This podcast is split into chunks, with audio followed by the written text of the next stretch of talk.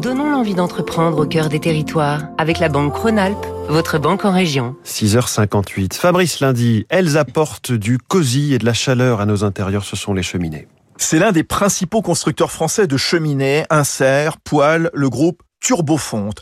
L'entreprise familiale a été fondée il y a 40 ans par Michel Labattu, un artiste sculpteur formé aux Beaux-Arts qui, près du bassin d'Arcachon, ouvre un atelier de taille de pierre de cheminée pour des modèles sur mesure.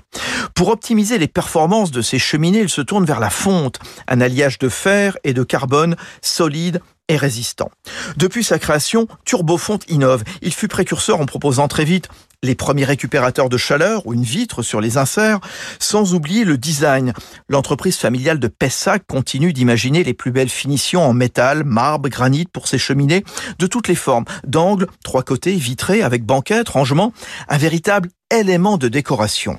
Mais le segment qui monte, c'est celui des poêles à bois ou à granulés, Marc Labattu, le fils du fondateur. Du fait de, de, des événements géopolitiques, on a une, une forte augmentation du gaz, du, euh, du fuel qui s'était déjà fait sentir au mois de septembre 2021, qui crée une accélération de la demande. On a une forte augmentation de la demande de, de, de poêles à granulés, puisque ce sont des appareils qui sont programmables. On peut décider de démarrer le chauffage à, imaginons, 6h30 le matin, et depuis son téléphone, programmer la, la température. Des poêles compacts qui plaisent aussi en Europe où les espaces sont de plus en plus petits.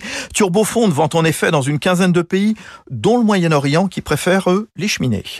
C'était Territoire d'excellence sur Radio Classique.